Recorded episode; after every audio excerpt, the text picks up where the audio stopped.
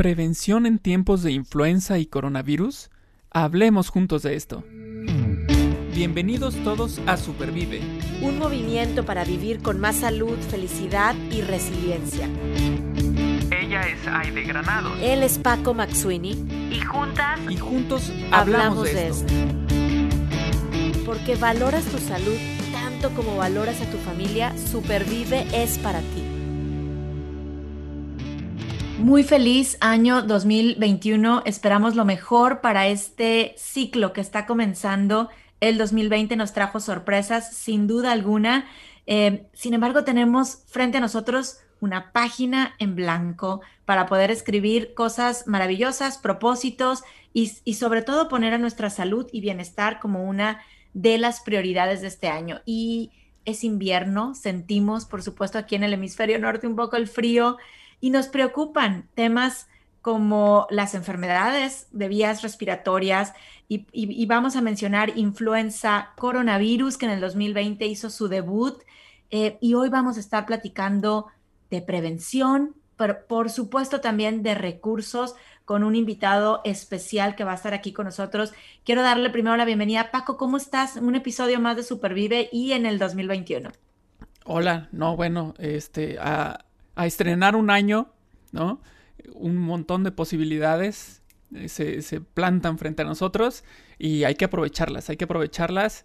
Eh, muchas gracias, este, entusiasmado otra vez de estar aquí en un podcast más, que seguro, como todos los anteriores, va a ser de mucho beneficio para todos. Así es, y bueno, vamos a iniciar el año con un invitado especial que ya en Roses Rojo hemos estado platicando con él anteriormente, que nos ha traído mensajes y recursos, y es el doctor Roberto de la Cruz, que voy a leer un poco de su semblanza y darle la bienvenida.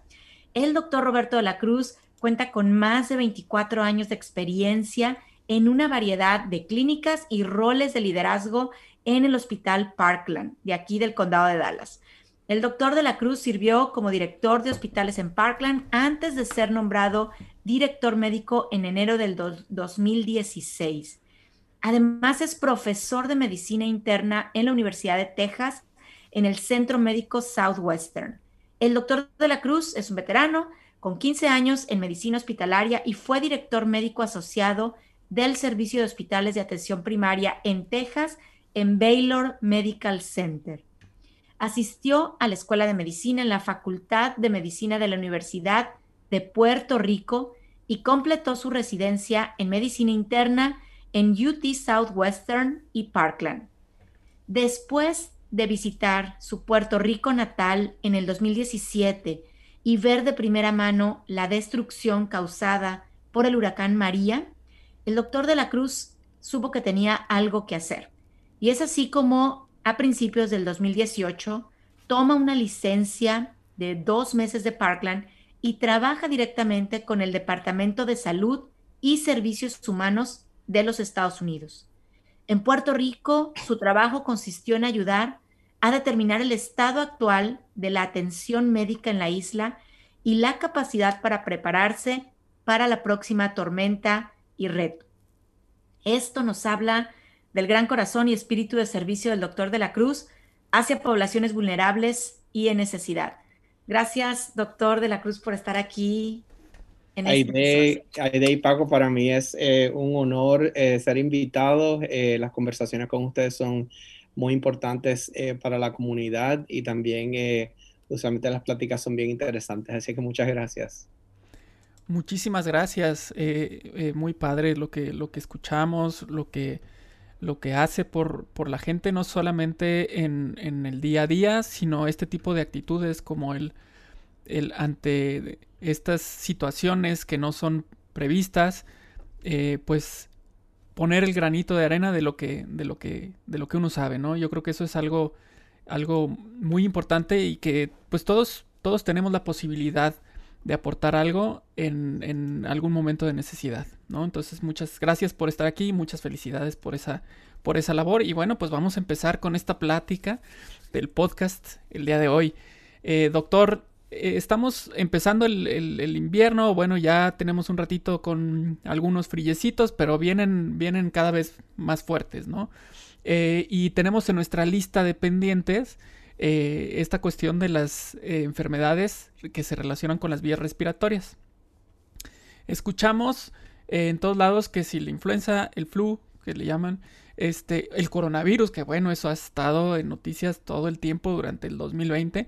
El coronavirus que llegó en el, en el 2019 allá en, Asia lo veíamos muy lejano y, y, bueno, 2020 aparece acá en nuestro, en nuestro lado de la, del planeta y viene a simbrar, a simbrar todo.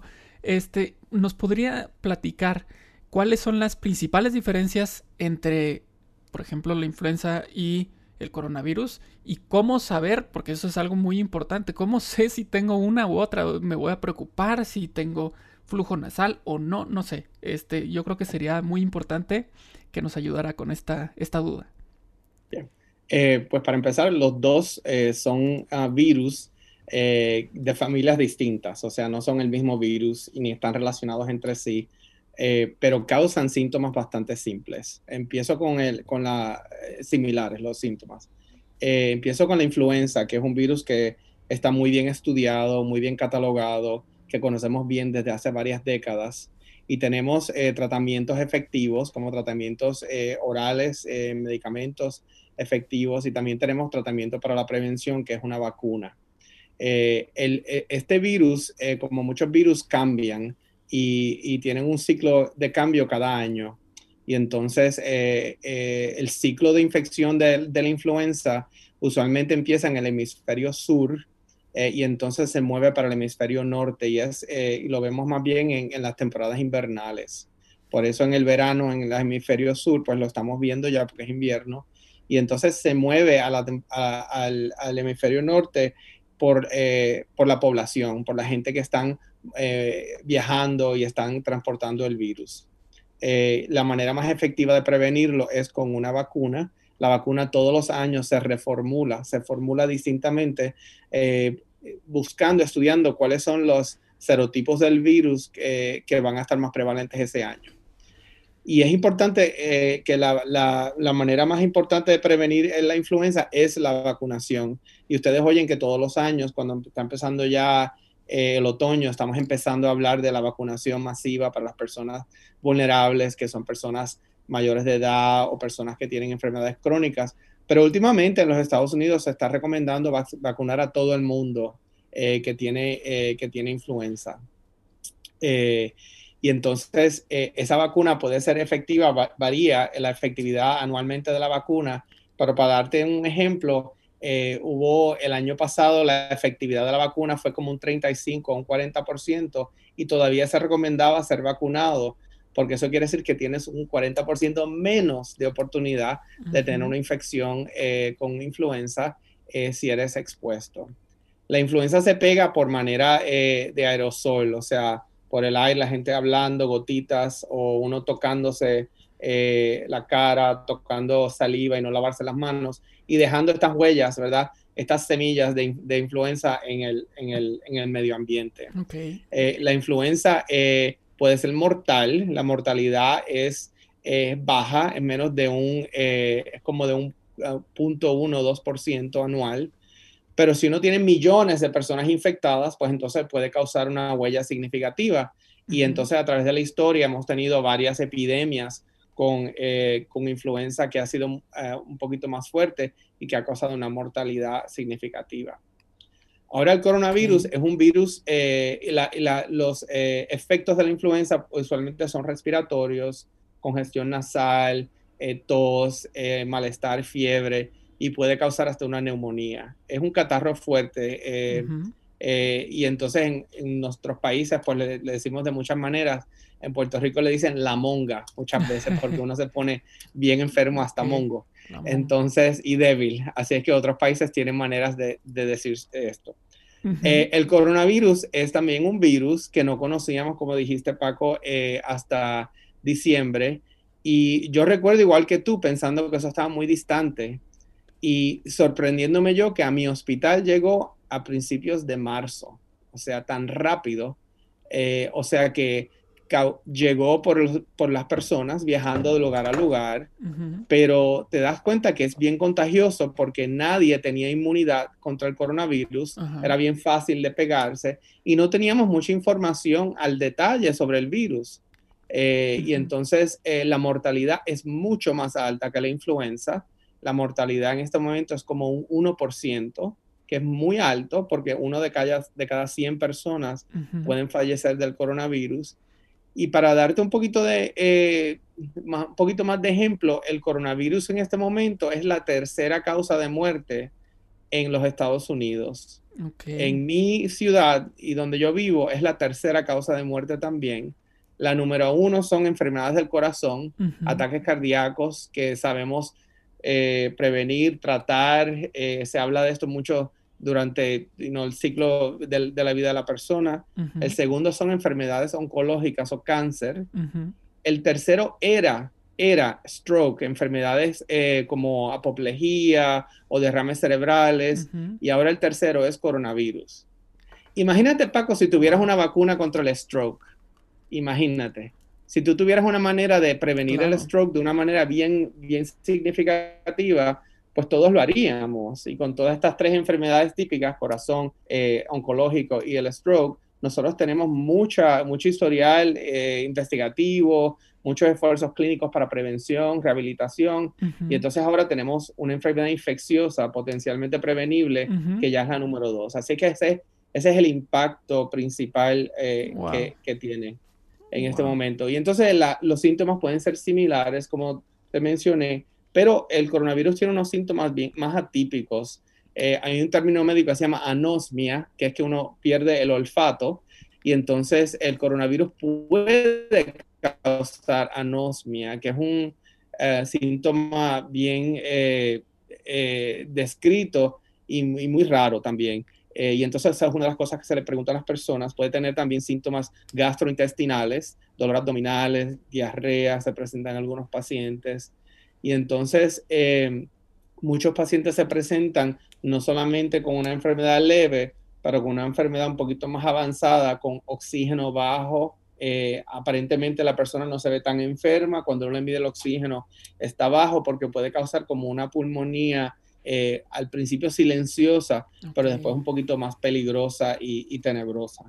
Y entonces la mortalidad que hemos visto ha sido en todas las edades, pero más a riesgo están las personas mientras más mayores somos. Con la edad eh, eh, aumenta la mortalidad y también con problemas médicos preexistentes, en específico obesidad y segundo diabetes. Doctor, muchas gracias por esta, este resumen. Y así como empezó hablando de la influenza, diciendo que hay un tratamiento efectivo y también hay un tratamiento, una prevención efectiva. Yo, yo tengo la esperanza que, que si volvemos a repetir este episodio, esta conversación, vamos a decir así también del coronavirus, porque apenas, ¿verdad? siguen ustedes, siguen los médicos, los investigadores conociendo más. Em, y, y, bueno, pues ya nos platicará un poquito más adelante de este tema de, de cómo prevenir a través de una vacuna pero también hay medidas que podemos hacer en lo que la vacuna está lista eh, y, bueno, la influenza también eh, para prevenir enfermarnos. Y, creo que es un mensaje que a lo mejor podemos decir, ya lo hemos escuchado muchas veces, pero nunca está de más que otras medidas puedo tomar. Sobre todo los hispanos hemos sido duramente, em, pues, atacados con el coronavirus como minoría. ¿Qué, ¿Qué, más podemos hacer para prevenir estas dos enfermedades, doctor? Para nosotros poder eh, superar la pandemia necesitamos una colaboración entre eh, las personas, la comunidad y, la, ciencia. Eso es, eso eso es esencial.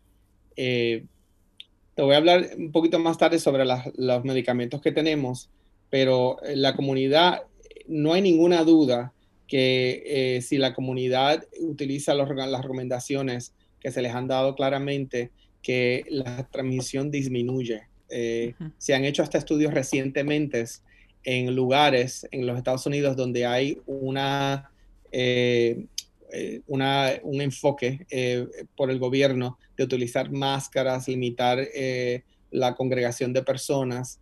Y, comparado esas, específicas, esas áreas en el mismo estado con áreas en las cuales no hay ninguna eh, recomendación, uno ve la disminución en la transmisión de las personas que están utilizando las medidas recomendadas y un aumento en las mismas personas que, están, que no lo están haciendo. Así que, bien claramente, primero que nada, póngase su máscara. Si puede utilizar una máscara quirúrgica, mucho mejor, si no, una máscara que sea de tela, que tenga dos niveles por lo menos, y la lava frecuentemente, que no se moje, etc.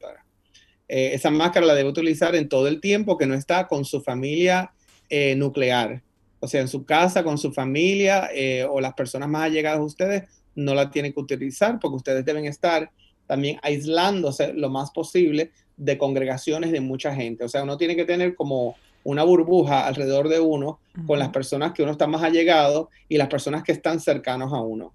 Por eso eh, tenemos eh, también eh, cuentos de personas, familias que se van a hacer su quinceañero, a hacer su fiesta de cumpleaños o hasta van a un entierro y entonces están expuestos a 20, 30 personas que quizás son familiares, pero no han estado en su burbuja. Y entonces nosotros queremos decirle, manténgase en su burbuja por este momento. Eso es lo que tiene que hacer para protegerse a usted a su familia y a mí y a nosotros como, eh, como médicos y proveedores de la salud. Use su máscara, protéjase y, según, y la, tercera cosa que es muy fácil es mantener la higiene muy bien, lavarse sus manos con agua y jabón, si, si eh, es muy efectivo.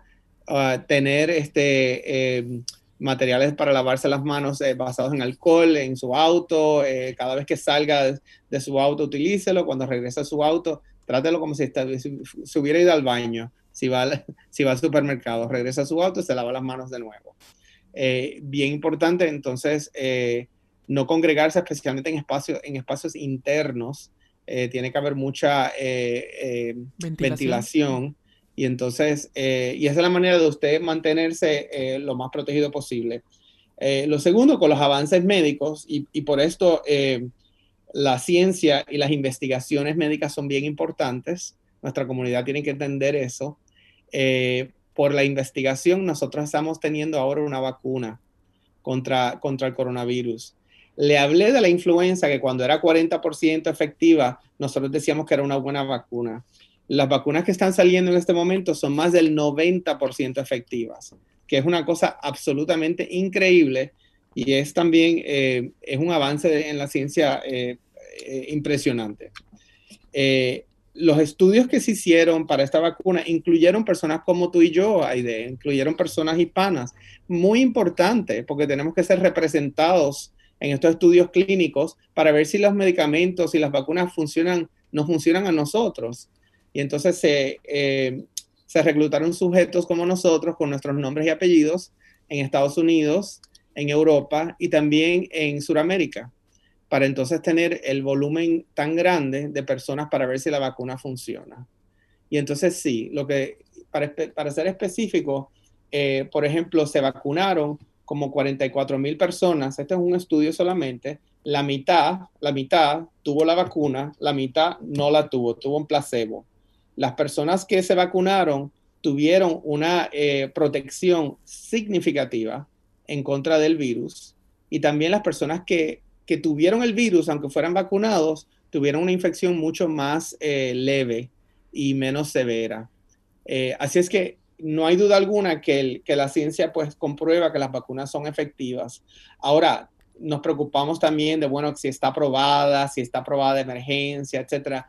En estos momentos, todos los tratamientos para coronavirus están aprobados de emergencia. ¿Por qué? Es una enfermedad nueva y no hemos podido tener todavía eh, toda la, completar por meses y meses y meses las investigaciones. Ahora, eh, cuando uno tiene una reacción contra una vacuna, eh, usualmente, si es una reacción alérgica, pasa inmediatamente o dentro de las próximas 24 horas.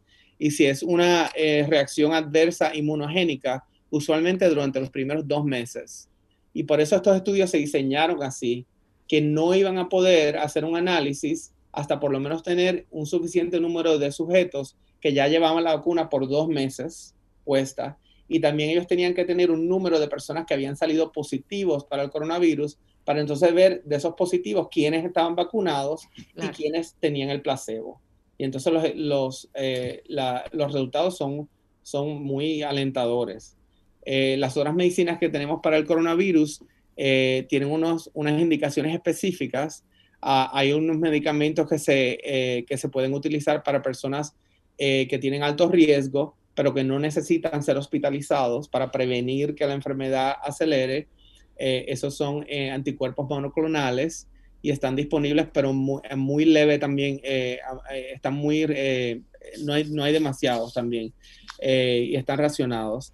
Y entonces un medicamento que se llama Remdesivir, que empezó también como un tratamiento investigativo contra el coronavirus moderado o severo y se probó que para el coronavirus moderado eh, aumentaba la oportunidad de que la persona mejorara y acortaba los días en el hospital. Así que esos son los medicamentos que se están utilizando en este momento. Mientras pasa el tiempo, esperamos también que hayan otros medicamentos que, tengan eh, efectividad y que puedan ser añadidos. Pero estos medicamentos son de, apoyo en realidad. O sea, eh, nosotros, nuestro cuerpo saludable es el que está, eh, tiene a la carga, ¿verdad? Combatir, todas las enfermedades, incluyendo el coronavirus. Y yo le, le digo también que para que su cuerpo esté saludable, su familia debe ser saludable y debe protegerse con las indicaciones que le había que le he dicho anteriormente. Eh, doctor, son buenas noticias. En verdad yo, yo lo escucho y, empezamos este año con estas buenas noticias y sobre todo entendiendo, decía usted como tres niveles, persona, comunidad y ciencia, trabajando en equipo. Entonces, yo me pongo a pensar en, en, mi persona y en mi pequeña comunidad que es ahorita mi familia, ¿verdad? Y por supuesto la comunidad de Roses Rojo, la ciudad, etcétera. Hay, hay mucho que puedo empezar a hacer desde ya. La máscara, la higiene, la distancia, la burbuja, o sea, cómo me, empiezo a proteger, porque el bien es colectivo. O sea, yo, este mensaje creo que es bien importante. No queremos que los doctores, los investigadores se enfermen, los queremos sanos, ¿verdad? Para que todo esto siga avanzando. Escucho todo el proceso que viene detrás de estas pruebas y a veces como que no, no, no somos conscientes de todo lo que implica. Entonces, hay mucho que podemos poner de nuestra parte para que esto siga caminando por un, pues, por un buen rumbo y tener una comunidad pues mucho más sana. sí, también, eh, sabes que es la primera vez que, que yo me siento con esperanza, eh, porque em, nosotros hemos tenido, eh, em, hemos vivido un momento bien, bien serio y, muy pronunciado en los hospitales y hospitales grandes como el mío también. Nosotros tuvimos hasta 185 pacientes de coronavirus en un momento en el hospital y entonces esos casos eh, fueron bajando cuando la comunidad estaba escuchando y entonces ahora estamos teniendo eh, otro aumento en casos, quizás por la congregación de las personas durante el, el, periodo de acción de gracias, quizás por el cansancio, el agotamiento de las personas y pues pensando que que quizás son infalibles, ¿verdad? Tenemos mucha gente joven que también está cansada y están congregándose. Pero para nosotros esto es bien importante porque nosotros estamos teniendo nuestro personal que también se está infectando, principalmente fuera del hospital. El hospital es de los lugares más seguros eh, para prevención del coronavirus. Nosotros hemos tenido muy pocas personas que hemos confirmado que se han infectado en el hospital. Y en nuestra unidad de coronavirus, que tenemos muchos pacientes congregados con el virus, eh, no hemos tenido a nadie, ninguno de nuestros médicos se ha infectado ni nada. O sea que las máscaras funcionan, señores, y nosotros pues lo sabemos porque lo hemos vivido, ¿verdad? Ahora, hay muchas personas que también están diciendo, yo voy a esperar un poquito a ver qué pasa con la vacuna. Y si toma esa actitud, y es, su, en realidad su responsabilidad estar informado y tomar una decisión, eh, mientras más esperemos como sociedad, pues más vamos a tener eh, el virus con nosotros por mucho tiempo. Eh, y sabemos, y eso es bien importante. Eh, todo medicamento eh, o toda intervención médica puede tener un efecto secundario o una complicación. Yo tomo medicamentos para la presión, mis medicamentos pueden causar alergias severas y pueden causar muchas complicaciones médicas. si cuando usted se hace una prueba radiográfica que la necesita, el contraste que se utiliza le puede causar una reacción también significativa o severa. Eh, mientras más nosotros vacunemos a personas, más eh, vamos a tener la oportunidad de identificar algunas complicaciones que no han sido detectadas anteriormente. Ahora, la mayoría de las vacunas eh, se aprueban con muchas menos personas eh, siendo vacunadas.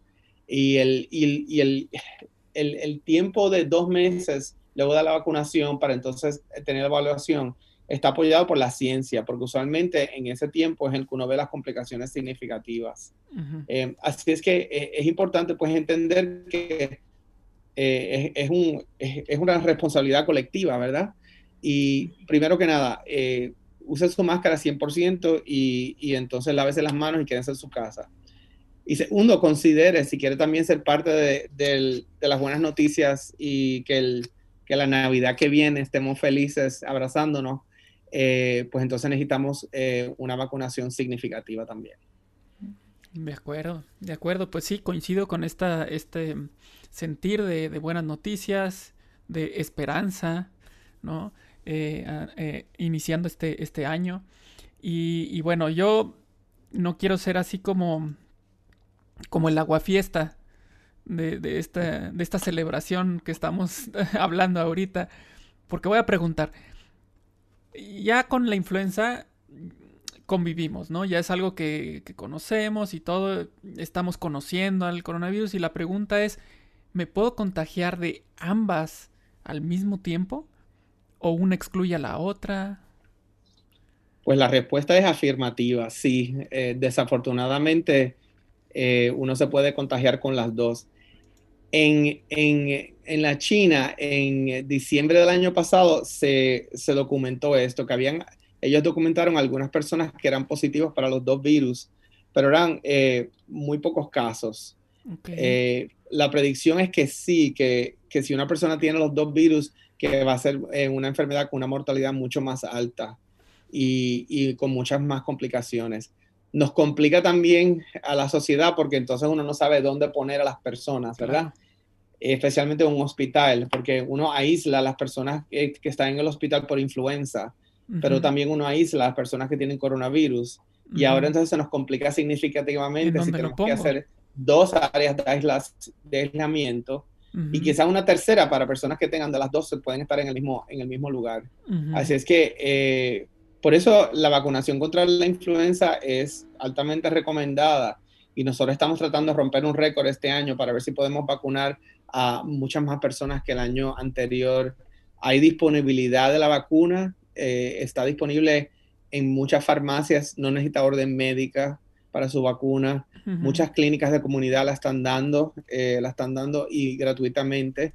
Y muchos sitios están haciendo eh, están haciendo innovación. Por ejemplo, nosotros en nuestro hospital tenemos eh, un área de que las personas pueden parar en su auto a tomarse la prueba de la, del coronavirus, pero también pueden utilizar su auto también para ponerse la vacuna de la influenza. Así que lo estamos haciendo también para que sea bien conveniente para la población y entonces evitar pues estar congregados. Estamos utilizando ese mensaje. Si usted no tiene que venir adentro de una clínica a ponerse una vacuna, se la ponemos afuera en su auto y así pues usted no se expone a muchas personas ni yo tampoco. Así es que son eh, mensajes bien importantes. Claro, y es que el, eh, tiene lógica esto que comenta porque finalmente el medio de contagio es el mismo, ¿no? Entre la influenza y el coronavirus es exactamente igual. Entonces, si alguien tiene los dos, pues la probabilidad de que contagie los dos, pues yo creo que es muy grande, ¿no? Porque es exactamente igual. Sí. Ok, muy interesante. Y que, y que se complique, o sea, Em, eh, pienso en, como usted dice, va uno de mortalidad, si voy a tener las dos y, bueno, pues ahora sí que ojalá todos al escuchar este mensaje tomemos conciencia eh, de la responsabilidad y también de todas las facilidades que se están dando. Digo, yo, yo aquí también estoy en el área de Dallas y, vemos toda esta parte de, de, no te bajes del carro, incluso hay algunos lugares donde tú solo ya te haces el swap en la nariz o la prueba de la saliva. Digo, hay facilidades, hay, hay, hay, pruebas gratuitas, hay pruebas donde no te piden ni siquiera comprobante de dónde estás residiendo. Entonces, eh, por favor, comuníquense con nosotros. Eh, nosotros tenemos también contacto con el hospital, con Parkland y con otros socios comunitarios para que esto sea, estos recursos lleguen a donde deben de llegar. Doctor, yo tengo una pregunta acerca de una palabra que usted mencionó que es inmunidad, ¿ok? Em, y, por, qué la pregunto? Porque hay casos de coronavirus ya cercanos a, mi burbuja y que dicen, como ya me dio, todopoderoso, soy toda poderosa y me voy a ir y voy a salir. ¿qué nos puede decir o qué arroja la investigación y la ciencia hoy acerca de la inmunidad al tener coronavirus? Una pregunta muy, muy importante e interesante. Eh, como el virus solamente lo conocemos desde hace unos meses, menos de un año, pues eh, cuando uno se expone a un virus eh, y se recupera, su cuerpo hace anticuerpos, ¿verdad? En contra de este virus y lo detectamos. Así uno puede detectar si una persona ha tenido la infección. Ahora, no sabemos cuánto duran esos anticuerpos ni si van a ser protectores contra otra exposición contra el coronavirus. Hemos visto ya casos de personas que han estado reinfectados. Se han visto, pero han sido casos que uno puede contar con la mano, ¿verdad? Así es que la recomendación que se está dando en este momento es que aunque, aunque usted ha estado, eh, se haya recuperado el coronavirus, se está recomendando la vacunación contra esta persona, contra el coronavirus a personas que han estado recuperadas eh, especialmente si uno tiene una categoría de alto riesgo. Eh, el coronavirus es un virus, eh, no es nuevo, este tipo, este específico, sí, pero es de una familia de virus del, del, catarro común. O sea, este es uno de los virus que causa, que causa catarro. Y como ustedes saben, uno le puede dar catarro muchas veces en su vida. Pues el coronavirus que causa el catarro le puede dar más de una vez. Pensamos que la segunda vez que le dé es mucho más leve o quizás que, que tiene una, es subclínico que no se presenta mucho, con muchos síntomas. Pero como es una enfermedad nueva, eh, nosotros tenemos que mantener el, el, alerta bien, bien alta y entonces eh, y, y, seguir eh, las recomendaciones. O sea, no somos, no somos superhéroes, ¿verdad? y lo que queremos hacer es entender la ciencia muy bien y entonces ser consistentes en el mensaje. Así es que para la persona en tu burbuja, pues que se siga protegiendo a su familia y que si llega el momento de ella poder eh, tener acceso a la vacuna, que se la ponga. Ok.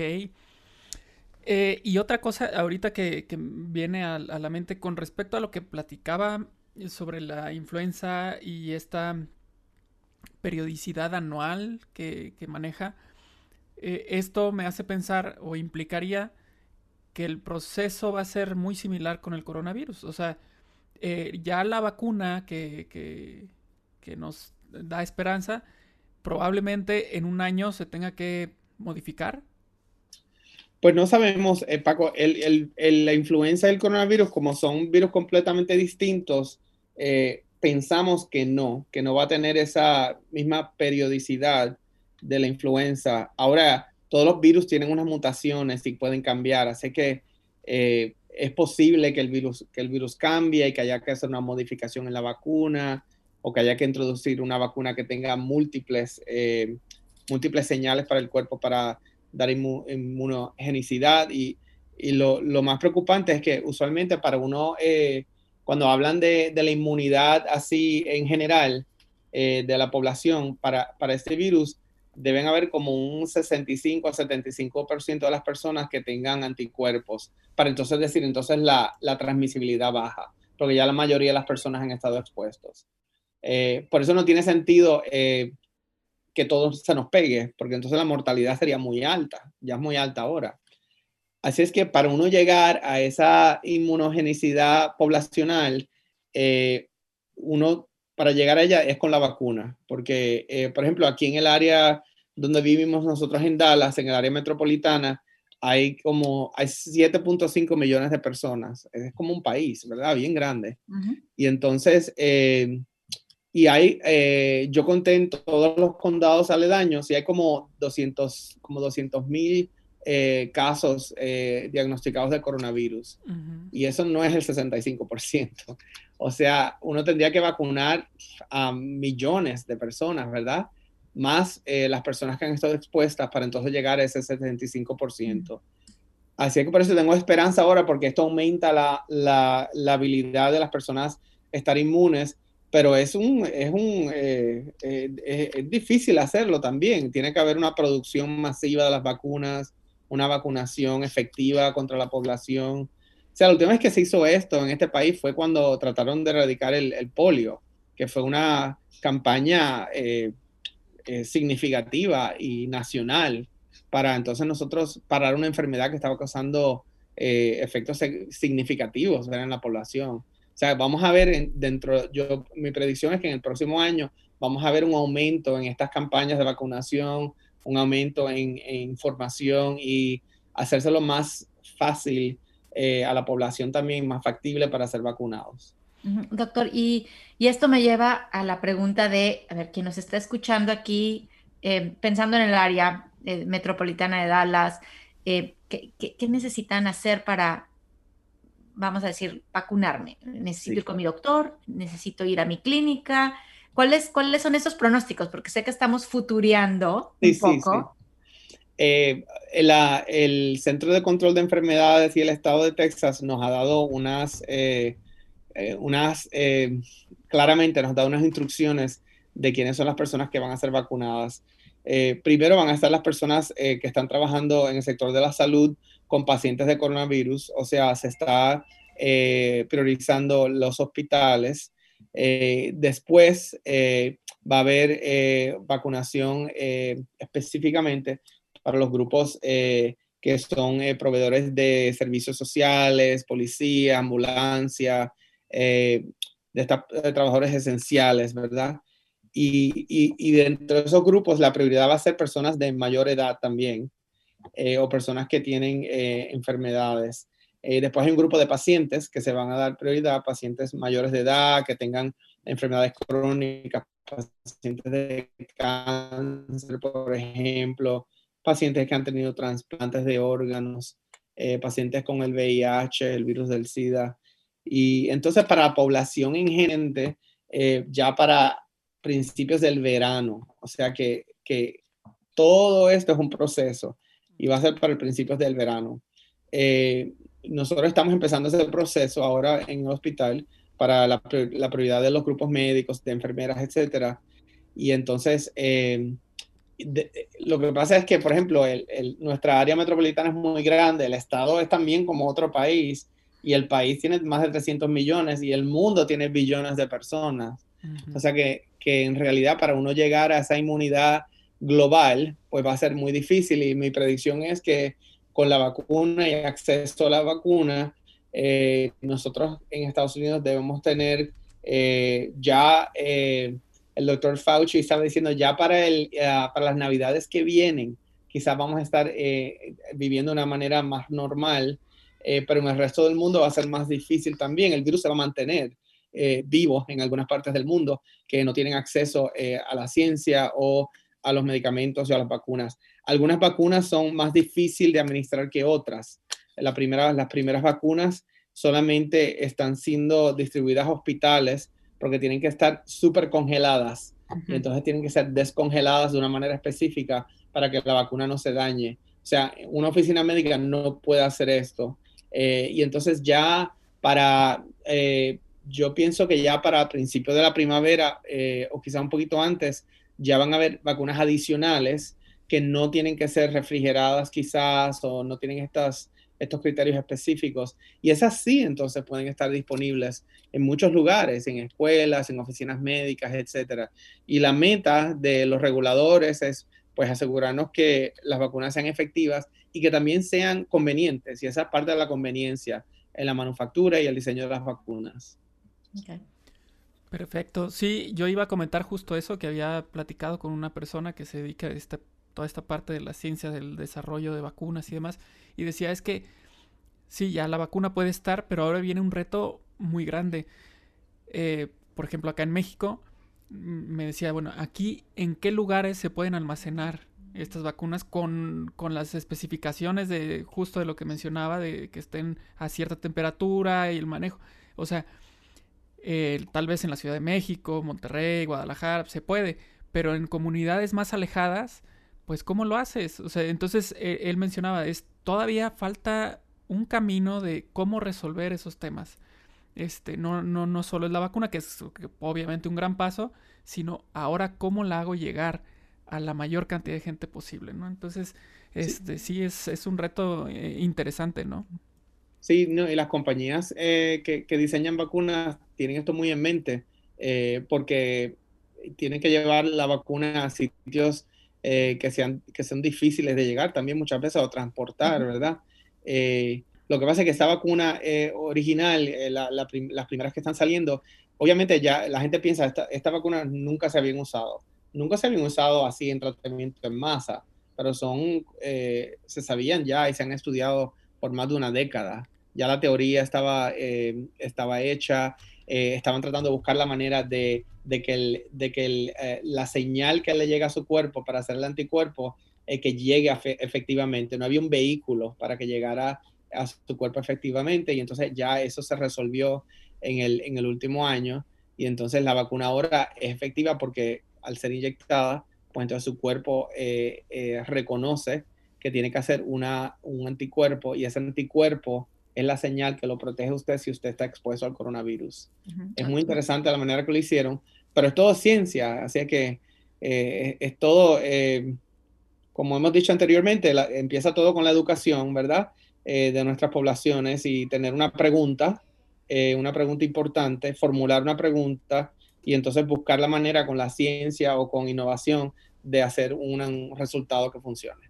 Claro, wow. Eh, me encanta escuchar todos esos avances y, y bueno, irle, irle entendiendo, porque como usted bien dice, no es que sea como el virus atenuado, sino que ahora es esto que le va a dar la señal a mi cuerpo eh, entonces me, queda claro que tenemos un, gran compromiso de cuidarnos para que también la comunidad y la comunidad médica y los investigadores puedan continuar su trabajo y que si repetimos este episodio a inicios del 2022, podamos estar platicando de algunas otras medidas de distribución, por supuesto, por supuesto, desde antes.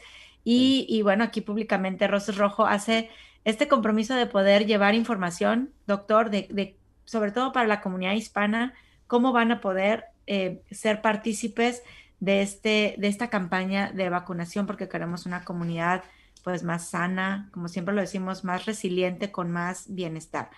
Em, yo le quiero agradecer por, por esta información oportuna, por esta información tan clara, por, por invitarnos a hacer conciencia, porque realmente podemos vivir sin miedo si seguimos todas estas indicaciones y, y pues recuperando, vamos a decirlo así, a lo mejor lo, lo perdido en el 2020, eh, lo queremos recuperar, ¿no? Interacción, familia, eh, casos difíciles de que sí, hemos perdido también gente querida, pero también está en nuestra mano, el, creo yo, el, poder detener eso y, y, como decimos en México, voltear, voltear la tortilla, de decir, esta historia puede cambiar, y podemos estar, ya hoy hablamos de buenas noticias, podemos hablar de mejores noticias y, resultados. Muchas gracias, doctor, por, por haber estado aquí. A ti, muchas gracias a ustedes. Muchísimas gracias. Este fue un podcast de, inicio de año, creo yo, muy esperanzador. Y, por eso hay que, hay, que, hay que agradecer aún más, doctor, por, por esta información que nos compartió, que nos brinda esperanza y tranquilidad. Eh, obviamente si hacemos nuestra parte, ¿no? Que eso es lo importante. Muchísimas gracias y bueno, nos escuchamos en el siguiente podcast. En el próximo episodio hablaremos juntos de cómo supervivir en el viaje del héroe. Supervive es posible gracias al apoyo de SVP Dallas.